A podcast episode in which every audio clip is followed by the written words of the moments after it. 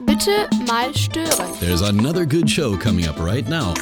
Störfunk, die Jugendradiosendung. Auf M94.5.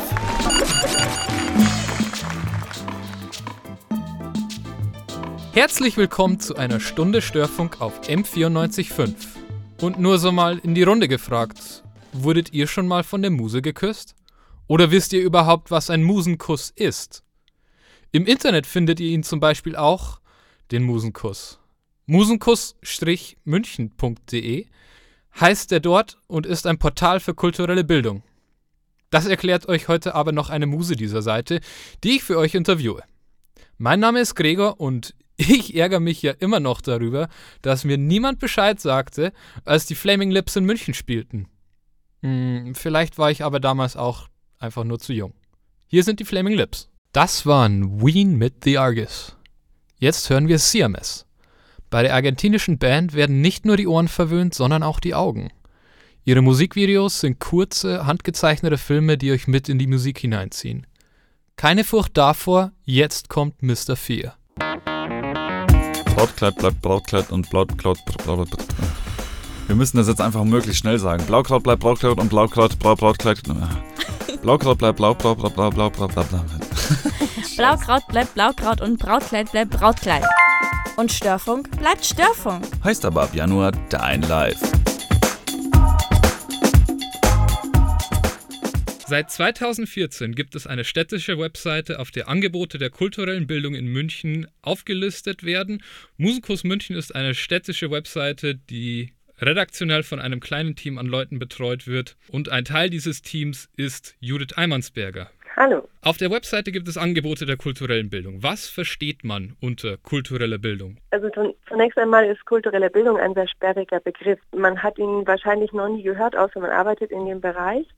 Gemeint ist damit, äh, dass über kulturelle Methoden man sich ähm, Themenfelder oder Tätigkeiten erschließt, aneignet oder vertieft, die einen interessieren, jetzt so im weitesten Sinne. Also zum Beispiel, wenn ein Theater schon immer interessiert hat, kann man einen Theaterworkshop machen oder man geht in Richtung Medien und äh, macht einen Filmworkshop und ähm, bildet sich fort, indem man es selber tut.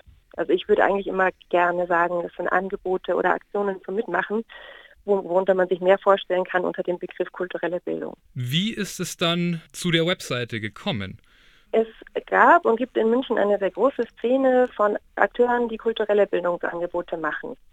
Die ist groß und für die einzelnen Münchnerinnen und Münchner wahrscheinlich auch sehr unübersichtlich oder schwer zu umfassen. Und es kam der Wunsch auf, eine zentrale Stelle zu schaffen, an der man nachsehen kann, was gibt es denn für mich.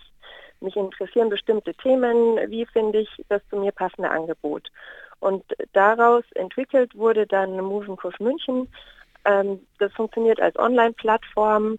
Über 130 Akteure aus München ähm, pflegen ihre Angebote dort ein und haben sie so mit Schlagworten versehen, dass der einzelne Nutzer oder die Nutzerin ähm, filtern kann, ähm, ein bestimmtes Thema wie Musik, ähm, vielleicht noch einen, einen, Zeitraum von bestimmten Wochen oder Wochentagen, wo sie Zeit haben und im Zweifelsfall noch einen, einen Stadtteil, wo sie gerne das machen wollen und kriegen dann herausgefiltert aus über 600 Angeboten, die dort sind, die 15 oder 3 oder 30 Angebote, auf die das zutrifft.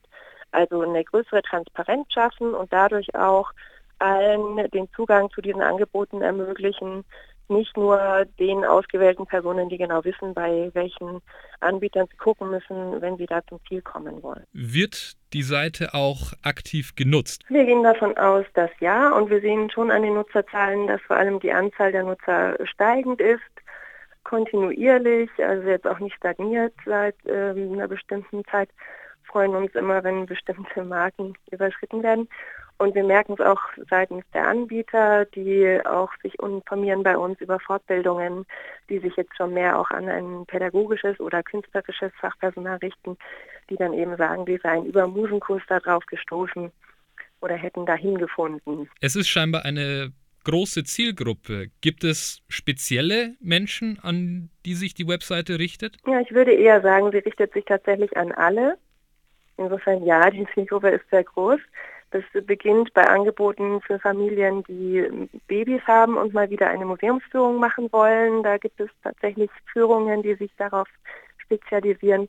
Geht weiter über Musikgruppen für Kleinkinder oder Zirkusworkshops für Kinder und Jugendliche, aber eben auch in ein breites Spektrum von Angeboten für Erwachsene, sei es eben im digitalen und medialen Bereich oder auch kreativ. Genauso eben die, das Lehrpersonal und Fachpersonal aus der kulturellen Bildung. Dadurch, dass die Zielgruppe sehr groß ist, ist das Interesse an Musenkurs da und dadurch, dass der Filter wiederum aus den Angeboten sehr leicht herausfindbar macht, was ist denn für die einzelne Person relevant, ist es aber auch nicht überfordernd. Soweit Judith Eimansberger von musenkuss-münchen.de. Mehr über Musenkuss erzählt sie euch nach der Musik. Jetzt kommt Otsuki Kenji aus dem fernen Japan hier ganz nah und intim mit der Akustikgitarre. Was hier sehr flauschig daherkommt, wird sonst eigentlich eher geschrien, denn Otsuki Kenji ist erklärter Mettler. Das war der japanische Mettler Otsuki Kenji. Ihr hört Störfunk auf M945 am Mikrofon sitzt für euch Gregor und ich unterhalte mich mit Judith Eimansberger. Sie ist Redakteurin des städtischen Portals musenkuss-münchen.de und dort findet ihr Angebote der kulturellen Bildung. Von Judith möchte ich wissen, wer eigentlich entscheidet, was auf Musenkuss eingestellt wird und was nicht. Der erste Schritt ist, dass sich die einzelnen Anbieter bei uns informieren über die Seite und unsere Anforderungen. Wir legen Wert auf Qualität und äh, darüber auch, dass sich die Mitarbeiter weiter qualifizieren und ähnliches. Dann ähm, stellen die einen Antrag auf Aufnahme und wenn es jetzt keine öffentlich geförderten Verbände oder Institutionen sind, dann besteht das in einem sehr umfangreichen Fragebogen, der zweimal jährlich dann ähm, alle Anwärter von einem Beirat überprüft werden und entschieden wird, ob sie aufgenommen werden oder nicht. Und wenn der Anbieter einmal aufgenommen wurde, kriegt er eine Schulung und kann dann selbst entscheiden oder auswählen, welche seiner Angebote er einträgt auf Musenkurs. Wichtig ist von unserer Seite her immer, dass es partizipative Angebote sind. Das bedeutet also so viel, dass wirklich die Teilnehmenden selbst aktiv werden, selbst ins Tun kommen, ähm, da mit, mitmachen und nicht eben sich ähm, frontal nur über was informieren weil es gibt ja Anbieter, die beides machen, Vorträge, aber auch interaktive Angebote. Gab es Angebote, die abgelehnt wurden? Ja, das passiert regelmäßig. Das kann sein, dass unzureichend äh, für den Kinderschutz getan wird oder dass die Angebote in der Art, wie sie im Antrag dargestellt werden, nicht, ähm, nicht konzeptionell genug Futter äh, hatten, sodass dann die Beiratsmitglieder entschieden hatten, so in dieser Form würde man es nicht auf der Seite haben wollen. Wenn sich der Akteur jedoch im Laufe der Zeit da selbst nochmal fortbildet und sich verbessert, hat er die Möglichkeit, den Antrag zu einem späteren Zeitpunkt zu wiederholen und dann herauszustellen, welche Punkte er verändert. Hat sich durch Musenkuss das kulturelle Angebot der Stadt verändert? Ist es vielleicht sichtbarer geworden? Das wahrscheinlich ja. Also für diejenigen, die Musenkurs nutzen, ist natürlich auf einen Blick jetzt erkennbar, wie groß das Spektrum ist, wie viele Anbieter aktiv sind.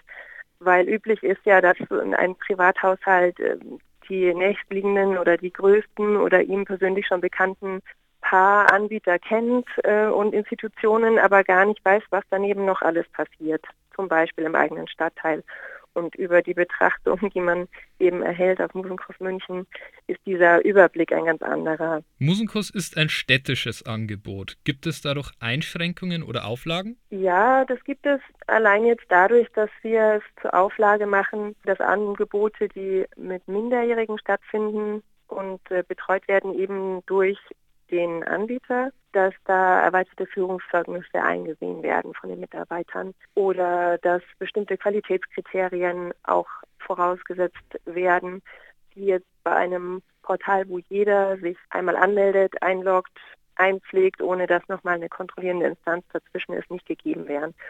Und ähm, als Stadt wollen wir auch einen Standard halten, der sicherstellt, dass jeder, der auf Movenkurs etwas entdeckt, woran er teilnehmen möchte, hinterher auch zufrieden aus dieser Veranstaltung herausgehen kann. Ich bedanke mich bei Judith Eimansberger und verabschiede mich. Herzlichen Dank. Noch einmal Danke nach Japan. Thank you von Nujabes. Es folgt Hot Club de M. Belleville. Das ist ein Gitarristenkollektiv aus München, das ganz im Sinne der Gitarrenlegende Django Reinhardt den Gypsy Swing wieder auferstehen lässt. Am Donnerstag präsentiert es in der Miller sein Debütalbum Tour d'Horizon. Und daraus hören wir jetzt Swing 85.